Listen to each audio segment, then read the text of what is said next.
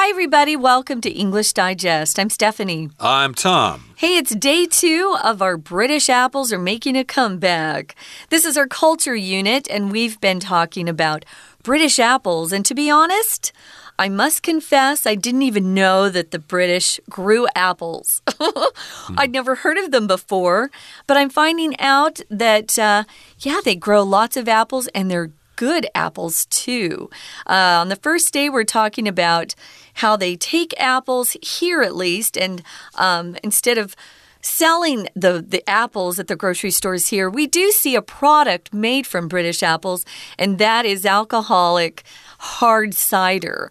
Um, they probably just call it hard cider instead of alcoholic hard cider. They want to um, kind of point out the fact that it is alcohol. It shouldn't be a drink for kids. But that's popular in stores. You can buy bottles of it. And also, if you uh, have a bar in your neighborhood, maybe they sell it as well. That's popular. And of course, apples are adored by a lot of people because they have a long shelf life. They're tasty, they've got lots of nutrition. And you can make them into desserts or other kinds of uh, alcoholic beverages or just apple juice or mm -hmm. apple cider. That's oh, uh, perfectly okay. Yeah. And yes, indeed, they love apples in Britain, but they're not actually from there. They were brought by the Romans, and then later uh, they brought in other varieties and they mixed and matched them. They made hybrids of apples, and now they've got some varieties or kinds of apples in England that are probably not available in other places. And today we're going to talk about why British apples are making a comeback, why they're becoming more and more popular again, especially because because the fact that there's only 40% of the domestic apples consumed in the UK, they import the other 60% from France and the US and probably other places. They do. So let's go ahead and get started. We're going to read through today's lesson and then we'll be back. According to a 2022 study, 81% of traditional British orchards have disappeared since the beginning of the 20th century. The cause of this is urbanization and agricultural land changes, and it means that huge numbers of heritage apple varieties are no longer available to most people. However, I have some encouraging news. Tom Adams calls himself an apple detective. Apple detectives work to find apple varieties that were thought lost and then add them to the approximately 2,200 species recorded in Britain's National Fruit Collection. Adams has recently caused a bit of a stir in the apple detective community. While investigating a neglected orchard, he came across a single tree bearing bright yellow apples. Neither Adams nor records could identify the mysterious variety. After a lot of research, Adams finally found out that the apple was a Bringewood Pippin, a dessert cider variety that dates to around 1800. Adam believes this tree is the only one of its kind left. While Tom Adams's story sounds incredible, there are others like it. Many apple detectives, just like Adams, are working to recover lost apple varieties and restore orchards up and down the country. In 1990, an environmental group, the Common Ground, helped pioneer the apple revival by starting a campaign to advocate saving traditional orchards. Over the years, the organization has seen a surge both in orchard planting and people's interests in growing apples and producing cider. I find it sad that British supermarkets currently only stock half a dozen or so apple varieties. However, if the current trend in apple growing persists, the availability of new flavors may very well be just around the corner. Okay, it's time for us to discuss the contents of our lesson for today. So, here in the first paragraph, it says According to a 2022 study, 81% of traditional British orchards have disappeared since the beginning of the 20th century. Now, an orchard is a place with a lot of trees, and those trees produce fruit. Okay, so an apple orchard, a peach orchard, uh, a pear orchard, those are all very uh, common forms of orchards. Again, the uh, food that they produce are grown on trees. In my hometown where I grew up, uh, where my parents bought land and built a house, it used to be an orange orchard. In fact, all of East Mesa, where I grew up, was just orange orchard after orange orchard. There are still quite a few of the orchards left, and it makes my city smell so good in the spring mm. uh, because, you know, they blossom. We have little orange blossoms that open up in the spring, and oh, it's like heaven. So, yeah, if you are lucky enough to live around an orchard, you probably have some really sweet smelling air uh, when it's time for those blossoms uh, to bloom. So, 81% of traditional British orchards have disappeared. Oh, it's so, such a sad piece of news. So they don't have many orchards. I don't think there are many farms left in UK, in the UK in general. Mm. Um, we're losing our farms everywhere, and uh, farms make make up, uh, you know, just the the freshest, best food that we can buy. So I hate to see that we're losing some of these orchards and uh, farms, at least. So the cause of this, it says, is urbanization. What is urbanization? It means taking land and turning it from the countryside into the city. So you're talking about building very tall buildings and lots of streets and stores and traffic and you know that's where most of us are living these days in in the uh, city centers instead of out in the country and enjoying fresh air clean air uh, all of those good things uh, this happens all over the place as uh, populations increase. Uh, they build more buildings and tear down forests and stuff like that and uh, suck up all the farmland. Uh, maybe that's uh, going to be a reverse trend here in Taiwan because the population isn't really increasing. So mm -hmm. maybe uh, there's going to be ruralization. I don't maybe. know if you can use that nice. word like that, but yeah. it would be, would be interesting. And yes, indeed, we've got urbanization in the UK and land changes there as well. And it means that huge numbers of heritage apple varieties are no longer available to most people. So, heritage apple varieties are just kinds of apples that exist in England and have been there for quite some time. And yes, indeed, a lot of them have simply just gone extinct. They don't have them anymore because there aren't enough farmers to grow them, or people just aren't interested in eating them anymore. Yeah, a heritage apple variety um, actually means it's never been um, made into a hybrid. It's the hmm. original form. Uh, so it's very old fashioned. It's probably very old if they have some of these heritage apple varieties. And it says here that it uh, most of them are no longer available to most people. But our author says, however, I have some encouraging news. Oh, we have some good news to share. Some news that will make you feel like there's still hope. Uh, if something's encouraging, it gives you hope confidence, just makes you feel like uh, things aren't so bad. The future looks good. So, what is this encouraging news, Tom? Well, it's uh, news concerning this guy called Tom Adams, and he calls himself an Apple detective. A detective, of course, is somebody who tries to find information to solve a crime or to figure a puzzle out. And Apple detectives work to find apple varieties that were thought lost and then add them to the approximately 2,200 species recorded in Britain's national Fruit Collection.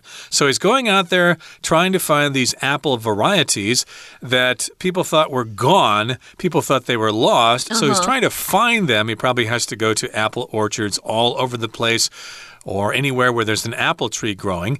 And then he makes a note of them. He adds them to uh, the number of species recorded in the National Fruit Collection. At the uh, current time, there are approximately more or less 2,200 species recorded in that collection. Wow, that's a lot of species. Mm. Um, it's, it's really interesting. It must not just be apples, though, right? It's the National Fruit Collection. There are probably some pears and other fruits in there. Mm. So, Tom Adams has recently caused a bit of a stir. Now, usually we use stir as a verb to say you're going to take a spoon and move your food around in a pot. Maybe you're um, cooking something on the stove and you want to stir it so it doesn't burn uh, the bottom of that uh, pot, or maybe you're you're using a frying pan. If you don't keep stirring something, it does burn. So here, though, he's causing a stir. If you cause a stir, you're um, causing something to be talked about, or you're you're forcing people to begin to uh, concentrate on something. Maybe you're stirring stirring things up by causing trouble. Maybe you're arousing uh, strong feelings in people, and that leads to an argument or a debate. Here, he's caused a bit of a stir. People are talking about it in the Apple detective community. What has he done to get people stirred up? Well, it goes on to say while investigating a neglected orchard, he came across a single tree bearing bright yellow apples. So, of course, he was uh, looking at all these different orchards around the country. One was neglected. The trees were still there, but nobody was really paying attention to it. It was just kind of growing wild. Hmm. So he went in there and checked it out. And then he came across, or he found just one tree there all by itself, and it was bearing bright yellow apples. He thought that was unusual. He thought that was kind of strange and neither Adams nor records could identify the mysterious variety. So he looked at it and he thought, I don't know what that is. Hmm. Let me check out the record. Yeah. And there was no record in the record about this particular tree. Neither nor, neither Adams nor the records could identify the mysterious variety. If something mis is mysterious, it's unknown. We don't know about it. And uh, sometimes, of course, that can be very difficult to understand, and you can't uh, tell people what it is so, yes, it was mysterious. Nobody knew what kind of tree that was. What's that tree doing there with those yellow apples? It's really weird. Yeah, it would be very uh, surprising and probably shocking to someone who calls himself an apple detective. So, after a lot of research, he uh, probably read through lots of old records and was uh, going through books trying to find this particular species. He finally found out that the apple was a Bringewood pippin. Uh, that's the name of the species. It's a dessert cider variety. So it's the kind of apple you would use to make some sort of dessert or drink, an apple cider drink. And it dates back or dates to around 1800. You could also say dates back. Uh, they're both correct. To around 1800. That's a long time ago. Adams believes this tree is the only one of its kind left. I bet they put something in the news asking for people to report in if they did have this kind of tree in their yard. Right, and now that they know what kind of tree this is, they can probably gather some apples and collect the seeds. And if anybody's interested, they can try to plant those seeds and grow some more trees so they can produce more of this particular variety of apple. And they probably can do that with uh, all sorts of different kinds of apple trees, especially if they are endangered or if they are, are about to disappear. Well, that brings us to the midway point in our lesson for today. It's time for us now to listen to our apple loving Chinese teacher. 听众朋友，大家好，我是安娜。我们昨天带大家看看英国啊，哈，大家都在吃苹果，不是只有吃苹果，苹果派、苹果甜点，还有 cider 苹果酒，喝好多等等。可是作者昨天在文章最后面说啊，目前英国食用的苹果大概只有百分之四十是当地种植的，所以好像感觉上这个收尾有点负面哦。那到底要怎么样让英国的苹果有一个来个复兴之路呢？我们来看看今天作者怎么说。他。他一开始就告诉我们啦，根据一个二零二二年的研究，其实自从二十世纪以来啊，就有百分之八十一的英国传统的果园就消失了耶。当然，这是一个承接昨天文章那一句话，也就是百分之四十是当地这件事情延续下来的第二天文章。可是，同样在第一段的第一句，我们还是要注意一下句型哈。再提醒大家一次，如果你看到句子当中有 since。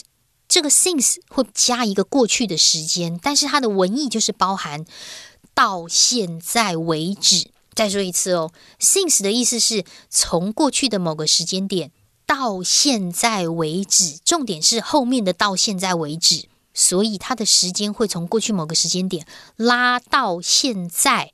描述动作的一段时间就会用完成式，时间拉到现在。就会搭配现在完成式，所以句子只要有 since 加过去时间，都会搭配现在完成式。所以自从二十世纪到现在为止，就已经如何如何，或者是过了多久，这个动作持续了多久。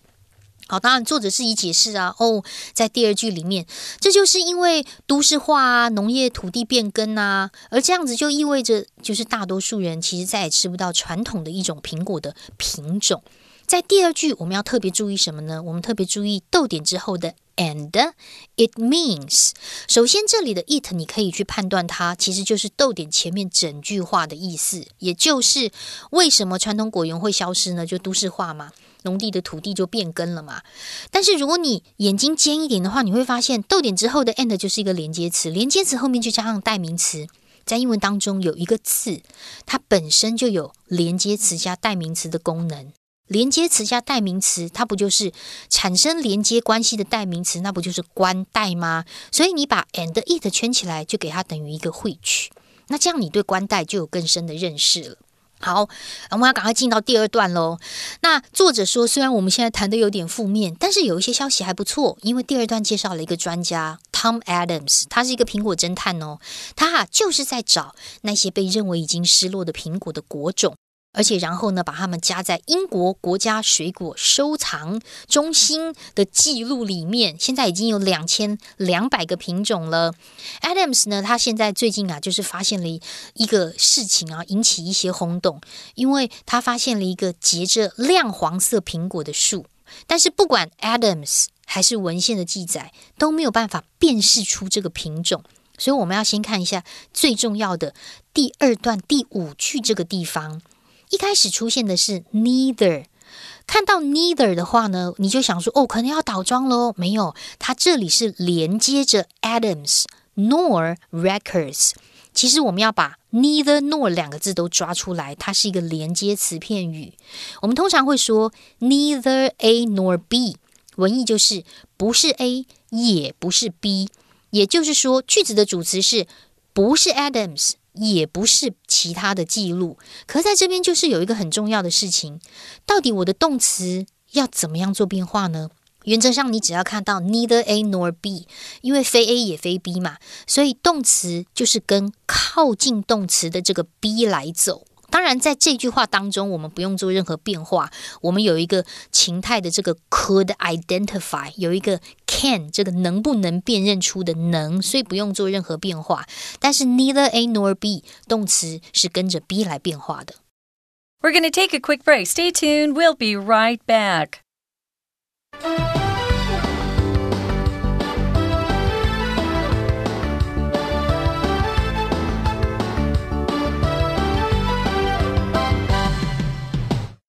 Welcome back, guys. We're talking about an Apple detective today called Tom Adams.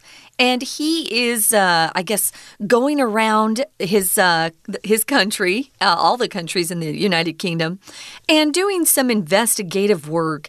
He's trying to find out uh, what apple varieties still exist there. And when we left you, he had just found one single tree that was bearing bright yellow apples. So, after a lot of research, he finally found out that it did have a name and it was called a Bringewood pippin and it was used for desserts or maybe some apple cider.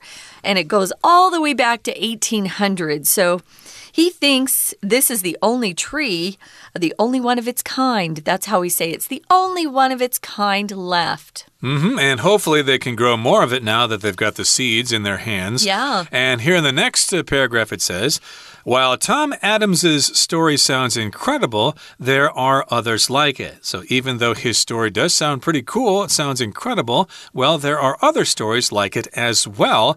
Many Apple detectives, just like Adams, are working to recover lost apple varieties and restore orchards up and down the country. So he's not the only one. There are lots of other apple detectives going around England and Scotland and Wales and maybe Northern Ireland and mm -hmm. the mm-hmm. Isle of Man or whatever. Yeah. And they're looking for apple trees and they're trying to save them if they're in trouble. And yes, indeed, this is not surprising to me because the, the British just love their gardens. Okay, they just love working with plants and working outdoors. So if anybody can save the apple population of the world, it would be the British. Well, what they're trying to do is work to recover lost apple varieties and restore orchards up and down the country. We use that phrase up and down the country when we're talking about someone traveling far and wide, trying to either make a, a big journey to discover something, or maybe just going on a long vacation and they're going up and down the country. He went up and down the street trying to sell his newspapers. You can do up and down for a lot of things. So if you restore something, you're taking something that uh, has lost its original condition and you're bringing it back to its original uh, condition, or maybe you're bringing it back to its original place or position. Uh, maybe you're repairing or renovating something. Maybe you're restoring a painting at a museum. They have special people who restore uh, works of art, uh, maybe adding a little paint here and there to them. So he's trying to restore orchard, orchards up and down the country, get people planting more apple trees. Yeah, I've got a friend in Pittsburgh who likes to restore old motorcycles. Uh -huh. uh, he bought an old Ducati and an old Kawasaki, and he's been working on them to make them as good as new. So his he's hobby, huh? Uh, indeed, as his hobby, uh, besides his job as a painter. But in any case, they're trying to restore orchards up and down the country. I think we also say up and down the country because uh, the UK is kind of like a north south sort of country. It has more north and south than than it does east and west. Right. I don't think we would say up and down the country if we're referring to the United States because that's kind of left and right or mm. east and west. But then we're continuing here in 1990, an environmental group, the Common Ground, helped pioneer the apple revival by starting a campaign to advocate saving traditional orchards. So, this is a, an environmental group, and they've got an interesting name here the Common Ground. Oftentimes, if you say you and somebody else have common ground, that means you have something in common and that you can work together. And it's interesting here because ground is also where plants are grown. So, the Common Ground, of course, is an environmental group. And yes, indeed, they have pioneered the Apple revival by starting this campaign. Now, a revival is just bringing something back to life, okay? Revival, okay? V I V there refers to life, and re means again. So just basically giving something a rebirth or a renaissance. If you're a performer, at least in a theater or uh, maybe uh, opera, Broadway musicals in particular, they'll bring back revivals. Uh, maybe they were performing The Phantom of the Opera 20 years ago, and then they stopped for about five, ten years. And then they decided, hey, that was a pretty good show. Let's bring it back. And it's called a Broadway revival. So they bring that back. Here, they're trying to help pioneer the Apple revival um, by uh, campaigning to save traditional orchards. If you advocate for something, you are trying to convince people to support a particular cause. Um, some people advocate for children. They try to represent and support children going to better homes. If their parents are uh, put into prison or they die and they need a foster parent or to be adopted, they will advocate for children. Uh, so here they're advocating saving traditional orchards, which is wonderful. And over the years, the organization has seen a surge or growth. A surge is a, a growth in something, both in orchard planting uh, planting, so they're planting trees, and people's interests in growing apples and producing cider, which is all great. Pretty cool. So, mm. yes, indeed, they might find some people with an apple tree in their yard and they might encourage them to actually produce apples from that tree yeah. and sell them in the market. So, that's a good news there. And here's our final paragraph it says, I find it sad, or I think it's sad, that British supermarkets currently only stock half a dozen or so apple varieties. So, here we've got the word stock. It's being used as a verb here. That just means they have this stuff available for their customers. They just basically have it on the shelves. They only stock half a dozen or so varieties, so only six different kinds of apples can be purchased in British supermarkets. And if you're an expert in apples, you know that there are probably dozens, if not hundreds, of varieties of apples out there. Yeah, but you know what? I think uh, having six different apple varieties would be a lot for a grocery store. For me, but, that's uh, about all I know about of apples. Uh, yeah, I think I only know about six actually. So it'll be uh, interesting if they can stock more than just six varieties. That's quite a bit, though. Um, you might go to the grocery store and be told that the item you want to buy is out of stock, which means they have uh, they've sold out. Their supply is gone. They're waiting to get a new shipment in, and so they will tell you something's out of stock. They might give you something called a rain check which is a slip of paper saying if you bring that back when we get the new order in, we'll give you the same price or we'll hold some for you. So, stock, we use that quite a bit uh, just in terms of. Uh, things that are sold in stores. So it says the current trend, and if it if it continues, uh, this current trend in apple growing, if it persists, if persists, it just keeps going. It doesn't stop. Maybe you have a goal and you're just about ready to give up, but your parents say, hey, you need to persist. You keep going, don't give up. So, persist is a great word if you have some sort of goal, but you're facing opposition. Don't let it stop you. You persist past it. So, we hope that the trend persists and keep, keeps going, that people don't give up on it because the availability of new flavors may very well be just around the corner. Tom, what's just around the corner mean? Uh, it means very close at hand. It's going to happen very soon. So if you're in the UK and you're looking for different kinds of apples, very soon you're going to be able to find lots of different kinds. It will be an apple paradise there. Yeah, no kidding. Absolutely. That brings us to the end of our discussion for today. Let's listen now to our Chinese teacher. 所以我们刚刚就提到说啊，在第二段里面就没有办法辨认这个品种嘛啊，后来发现原来是一个新的品种诶。好，接下来我们就提到啦，在第三段里面，虽然 Tom Adams 的故事让人真的难以置信，但是也有类似的一些故事诶。我们在第三段，请看一下第一句的地方，最后面 There are others 有。其他的这个 others 如果加了 s，就代表它是一个代名词。而且代替的是复数的人事物，在这里当然是根据文章来推断。我们看到的 others 指的是 other stories，其他的故事。不过我们要特别注意一下，同样在第三段第二句里面。后面一点点有一个 up and down，up and down 本来有来来回回的意思，它在这里指的是遍及全国，遍及全英国。